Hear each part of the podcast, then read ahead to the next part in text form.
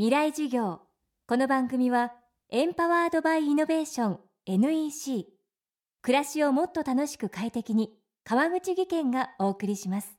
未来授業水曜日。チャプター3今週の講師は林望さん。林坊先生のニックネームで親しまれエッセイ「イギリスは美味しい」などの著者としても知られています。今回林坊先生が3年半の歳月をかけて取り組んだのが「源氏物語」の現代語訳。美しく才能豊かな男性光源氏と彼を取り巻く女性たちの物語はこれまで映画ドラマアニメとさまざまに形を変えて語り継がれてきました。林坊先生は今回この「源氏物語」全文の朗読にもチャレンジ。本来「源氏物語」は人から人へ口移しに語り継がれた物語だといいます。未来事業3時間目。テーマは耳で聞く源氏物語。もともとはこれはあの語られたものでナレーションだったんですね。だから本来これはですね目で読むものではなくて耳で聞くものなんです「源氏物語」っていうのは。だからね原文でもよく分かっている人が例えば源氏なら源氏らしく読む。お姫様ならお姫様らしく読む。おばあさんならおばあさんらしく読むっていうふうにこう演じ分けながら読んでいくとあの原文のままでも相当分かるんです。目で見たんじゃねえよ。おじいさんらしいか源氏らしいかなんてわからないでしょ。だからそれを耳で聞いたらはっきりと演じ分けるからおそらくまあ目で読むよりも耳で聞いた方が分かりやすいんだと思います。あのナレーションのところの文体とそのセリフの文体とは全く変えてあるしそれからその例えばこの人は若い男だ。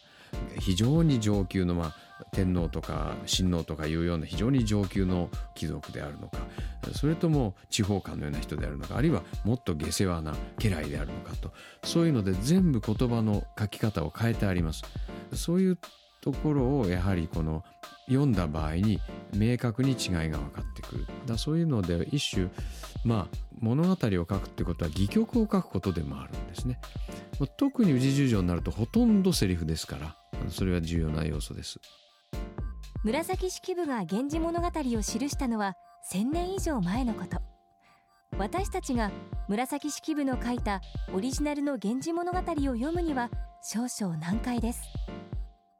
そういう意味でね現代語訳で読むっていうことは一つの入門として非常に大事で原文で読めないからといって別にその国語力が落ちたわけじゃない。源氏が難しすぎるんです。古文として読むには。だ教科書に出てるのはつまんないとこしか出てないから。それはつまんないですよ読んだって。それよりはね例えばこういう金訳源氏なら金訳源氏をこう耳で聞きながらですね。もう音源がありますから。耳で聞きながら原文を見るんですよ目で。そうするとねあら不思議。原文が読めたような気になります。ぜひこれをお試しいただきたいんですね。金訳の朗読を読みながら金訳を見るんじゃなくて原文の方を見るっていう。これ一度やってごらんになるって僕ねいろんなところの講演でよくやるんです。今から朗読しますから皆さんに原文のプリントをお配りしましたからこれを見ながら私の朗読を聞いてください。そしてみんな朗読を聞きながらちょうどね外国語の字幕見るようなもんじゃないでしょうか。同時通訳がこうこう来てるわけですよね。それでこう原文を見てるとねはあなるほどとこうわかるわけ。それでスラスラと読めた気になるっていう。これで全部読めますよ皆さん。林坊先生の謹訳源氏物語は現在祥伝社から発売中。電子書籍もあります。また林望先生の朗読による源氏物語は App Store から購入可能。朗読箇所に合わせて本文テキストの色が変化するのでどこを読んでいるのかがすぐわかるほか難しい単語を辞書検索機能で調べることもできます。詳しくは小電車のオフィシャルサイトでチェックしてください。未来授業明日も林望さんの講義をお届けします。ほらもう落ち込まない。プレゼンに落ちたくらいで。次もあるって。ただね頑張りは大事。NEC のビジネス情報サイト「ウィズダムはチェックしてる？トップが語る成功秘話からプレゼン力診断まで。絶対肥やしになるから。NEC のビジネス情報サイト「ウィズダムで検索。さあ飲みに行くわよ。NEC 川口技研。こんにちは。新井萌です。地球にも人にも優しい OK 網戸で気持ちのいい夏を送りましょう。萌えは網戸でエコライフ。